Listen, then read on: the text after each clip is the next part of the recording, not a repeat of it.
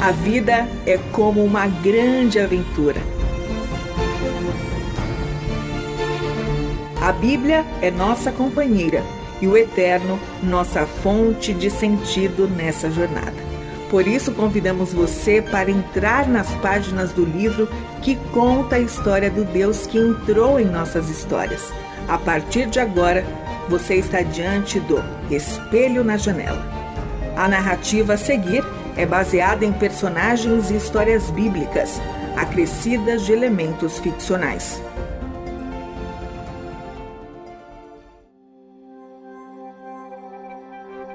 Meu nome é Bezaleel. Desde que o meu povo e eu saímos do Egito, é como eu me sinto, um homem protegido por Deus. Parece que meus pais adivinharam quando me deram esse nome. Apesar de estarem na terra da escravidão, eles criam que, mesmo escravos, estavam sob a proteção de Deus, protegidos à sua sombra. Quem já ouviu falar do mar se abrindo, do alvorecer com o chão coberto de farinha, como se a terra nos desse bolos e pães, ou de chuva de codornas ao final de cada dia, rochas vertendo água? Realmente, tenho visto coisas incríveis. E agora isso. Quando vejo meu trabalho concluído, não posso deixar de sentir orgulho. A realização da minha vida. Um trabalho que nunca imaginei ser capaz de fazer, nem quando auxiliava Kena em sua oficina de artes ainda no Egito. Que joias maravilhosas ele era capaz de criar. Eu achava aquilo tudo muito lindo. Os colares, os braceletes, as máscaras mortuárias que os egípcios trabalhavam em ouro e pedras preciosas. Hoje eu entendo os rumos que a minha vida tomou naquela época, quando descobri a paixão em manipular ouro, prata e todo tipo de objetos de valor. Além de ter nascido com talento, tive a honra de aprender o ofício de ourives com o melhor dos melhores.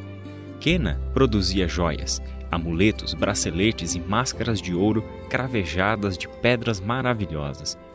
Recebia encomendas desde o Delta até a Núbia, lá no sul do Egito. Era um conceituado homem das artes. Apesar de eu ser hebreu, ele simpatizou comigo e me incluiu em sua equipe para aprender o ofício junto com seu filho mais velho, Paneb. Foi uma honra que poucos entre nós recebiam naquela época em que o governo egípcio olhava nosso povo com tanta desconfiança. Aliás, foi por causa de Kena que me livrei de ser transferido para o bairro dos Oleiros, onde minha família e todos os demais hebreus foram instalados. Foi no início da escravidão quando nosso povo passou a produzir tijolos para as imensas obras do Faraó em Pitom e Ramsés. Trabalhei com Quena até o profeta aparecer. Moisés ainda era visto com muita desconfiança no meio do nosso povo. Dizem que ele foi adotado por uma princesa e criado na corte do Faraó e que fugiu para o deserto depois de matar um egípcio. Eu ainda não tinha nascido foram meus pais que me contaram essa história. Então Moisés ficou desaparecido por uns 40 anos. Todos acharam que ele havia morrido. Era apenas uma vaga lembrança de um hebreu que tivera a oportunidade de ser criado como um nobre egípcio. Mas então ele voltou, dizendo ser o enviado do Deus de nossos antepassados. Claro que eu não vi seu retorno. Estava morando no bairro dos Ourives com a família de Quena meu irmão me contou depois. Sempre que alguém perguntava qual o nome desse Deus que o enviou, Moisés respondia: Eu sou, me enviou para libertar vocês. Seu nome é? O nome que ele dizia ser o de Deus era um sussurro, uma pronúncia sagrada que nós, gente comum, evitamos pronunciar. Só digo uma coisa: é misterioso Senti um arrepio quando o ouvi pela primeira vez e ainda mais quando presenciei o poder do Eterno nas pragas que sucederam uma após a outra contra o reino do Egito. Kena e Paneb também ficaram impressionados. Nós vimos o Nilo se transformar em sangue, seguido da infestação de rãs, piolhos e mosquitos. Depois os rebanhos adoecendo, as feridas cobrindo os corpos dos egípcios, o céu escurecendo e o granizo arruinando lavouras e currais. Finalmente, os gafanhotos e a escuridão que caiu em todo o Egito convenceram meus tutores de que esse Deus era muito mais poderoso do que todos os que eles cultuaram até então. Graças ao Eterno, Quena me ouviu quando informei que a décima praga seria terrível, a pior de todas. Fomos avisados antes e achei por bem compartilhar essa notícia com a família que me acolheu. Kena já estava mais do que convicto que não dava para brincar com o Deus dos Hebreus. Pintou os batentes da porta com o sangue de um cordeiro, como Moisés havia mandado que todos nós fizéssemos. Isso salvou seu filho quando o anjo da morte passou por todo o Egito. Foi uma nação inteira de luto. Pudera, os egípcios amam as crianças. Nunca vi um povo que valorizasse tanto a infância e seus filhos como eles. Aquela décima praga foi um golpe fatal no seu coração. Chorei junto. Masquena me beijava sem parar, as lágrimas lavando seu rosto com o agradecimento por ter salvo seu precioso filho, herdeiro da ourivesaria e de todo o seu talento. Quando parti com o meu povo rumo à terra prometida, ele me deu de presente os caros instrumentos que eu usava no trabalho. Me sinto ligado a ele tanto quanto aos meus pais e irmãos. Ainda tenho saudades de Kena e sua oficina.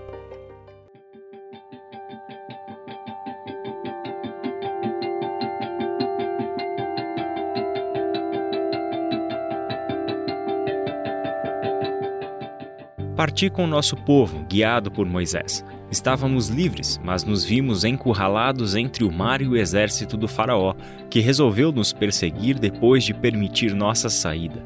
Foi quando eu vi o maior de todos os milagres. Eu não acreditaria se tivessem me contado. O exército cobria o horizonte e uma nuvem de trevas densas, como nunca vi antes, se posicionou atrás de nós, impedindo que os soldados se aproximassem. Moisés levantou seu cajado sobre o mar e começou um vendaval. Ele foi calmamente para sua tenda, enquanto o vento continuou soprando durante toda a noite. Os céus chispados de raios que uniam nuvens e terra em um clarão amedrontador. Foi aterrorizante, mas pela manhã havia um caminho livre pela frente. Carregamos as nossas coisas e atravessamos um corredor no meio do mar. Não tenho como explicar, apenas aconteceu. Havia uma parede de água de cada lado. Depois que passamos, essas paredes se desmancharam e o mar voltou ao leito normal. Do outro lado, vi o Faraó, observando nossa passagem e o seu exército afogado. Dava meia volta em sua carruagem e voltava ao Egito. Essa memória trago comigo até hoje. Já se passaram dois anos mas foi como se tivesse sido ontem. Depois do milagre veio o cotidiano.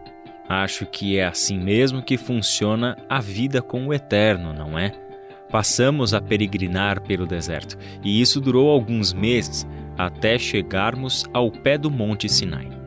Foi nesse tempo que me vi em uma situação inesperada mesmo estando com minha família e no meio de uma multidão, senti solidão. Não, não foi solidão, foi um vazio, uma falta de sentido. Olhava ao meu redor o povo não mais escravizado, ainda em um deserto, mas livre. E o que essa gente sofrida precisaria no futuro? Como construiríamos a nação que tanto desejávamos quando chegássemos em nossa terra prometida? Olhava para o meu coração e me sentia um inútil. Aquela era uma nação de escravos, antigos pastores de rebanhos que haviam sido transformados em oleiros. Agora voltaram às suas origens como nômades e peregrinos em terra estrangeira. Mas, quando chegassem no seu destino, precisariam de guerreiros para conquistar a terra, de agricultores para produzir o alimento, caçadores para proteger as famílias das feras, carpinteiros e construtores para as novas casas e cidades. Eu me perguntava: para que sirvo com o meu conhecimento? Que serventia tem um ourives no deserto?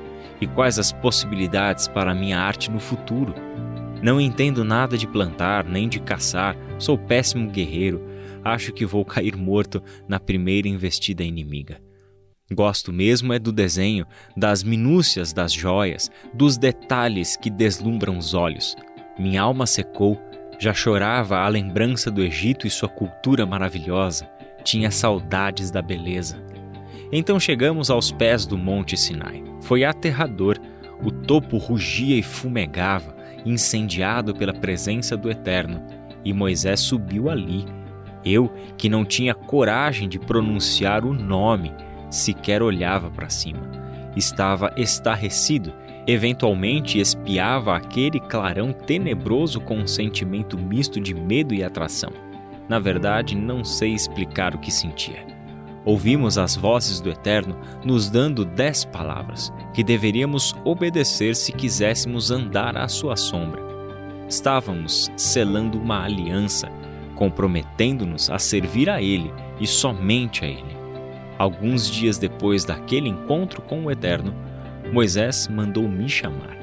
Fiquei com medo, como qualquer um que fosse convocado a conversar com o profeta. Cheguei e ele me explicou o que queria que eu fizesse. Quase não acreditei, parecia um sonho.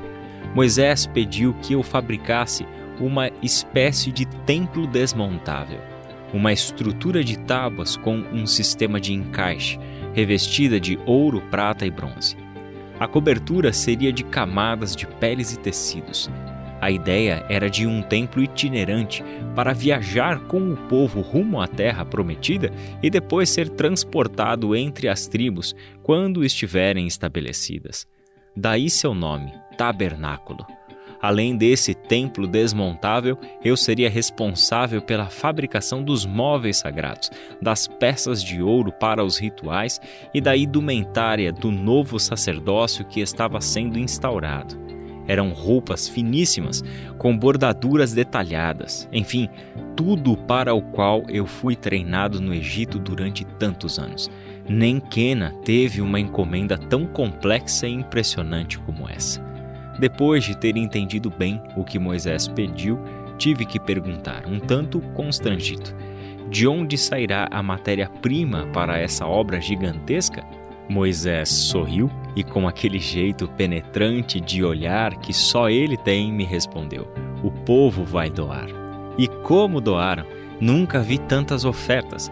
Foi só ele anunciar o projeto que as pessoas vinham ao nosso encontro e davam metais preciosos de suas economias, os brincos que usavam e até mesmo os anéis dos próprios dedos. Todos abraçaram a ideia do tabernáculo. Foi tanta disposição que já estava sobrando material a ponto de não termos mais onde guardar tamanho tesouro. Moisés teve que proibir as doações para que o povo parasse de trazer as ofertas. Então, comecei a trabalhar. Foi quando conheci meu melhor amigo, Aoliabe. Tem talento, é muito meticuloso, aprendeu rápido. Bordamos as roupas e tapeçarias, auxiliados por homens e mulheres da comunidade. Construímos o sistema de encaixe das tábuas, fabricamos os móveis e objetos, revestimos tudo de ouro. Dá gosto de ver o brilho nobre dessa casa dourada. Mas nada me deu mais prazer do que fazer a arca da aliança e esculpir os querubins sobre a tampa. Que peça linda! Eu já tinha visto algumas arcas no Egito, dedicada às falsas divindades que eles cultuam, mas nada tão belo e imponente quanto esta. Também foi a peça que mais me deu trabalho: a arca e a menorá, o candelabro com sete luzes foram o ponto alto dessa obra grandiosa. Para a arca não ser tocada, me ordenaram que argolas fossem presas nos seus quatro cantos, a fim de passar varas e suspender toda a peça. Ela era intocável, ninguém jamais encostou nela, nem mesmo Moisés. Ele trouxe as pedras da lei e a vara de Arão e as colocou dentro da arca. Depois disso, ela foi levada para o Santo dos Santos, local mais interno do tabernáculo, tão sagrado que o sumo sacerdote entrará ali apenas uma vez ao ano para o sacrifício do dia da expiação. Vendo aquela cena, me lembrei que foram minhas mãos as executoras daqueles objetos, conduzidos com tanta reverência. Me senti diante de uma responsabilidade que não tinha entendido ainda, o que soou como um elogio para o meu trabalho. Claro que a aprovação de Moisés e do povo foi gratificante, mas a maior delas, aquela que me fez chorar, foi quando vi a coluna de nuvem a mesma que nos acompanhava e nos salvou do exército egípcio, se deslocar para o tabernáculo e se posicionar exatamente sobre a área onde estava guardada a arca. O nome que eu não ouso pronunciar confirmou a obra das minhas mãos.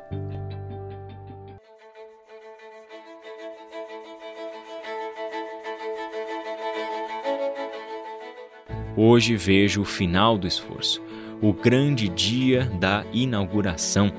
Os sacerdotes fizeram os ritos de purificação e agora Moisés está vestindo Arão e seus filhos com as roupas por mim costuradas. Logo iniciarão os sacrifícios de consagração dos sacerdotes, quando o altar e a bacia de bronze serão usados pela primeira vez. Israel inteiro está na entrada. Nunca pensei que tamanha multidão pudesse ficar absolutamente silenciosa, está muda de temor do Senhor. Impressionado, admirado, sei que o Eterno está conosco para sempre. Um arrepio passa pelo meu corpo quando vejo mais uma vez o respeito aos símbolos de Sua presença.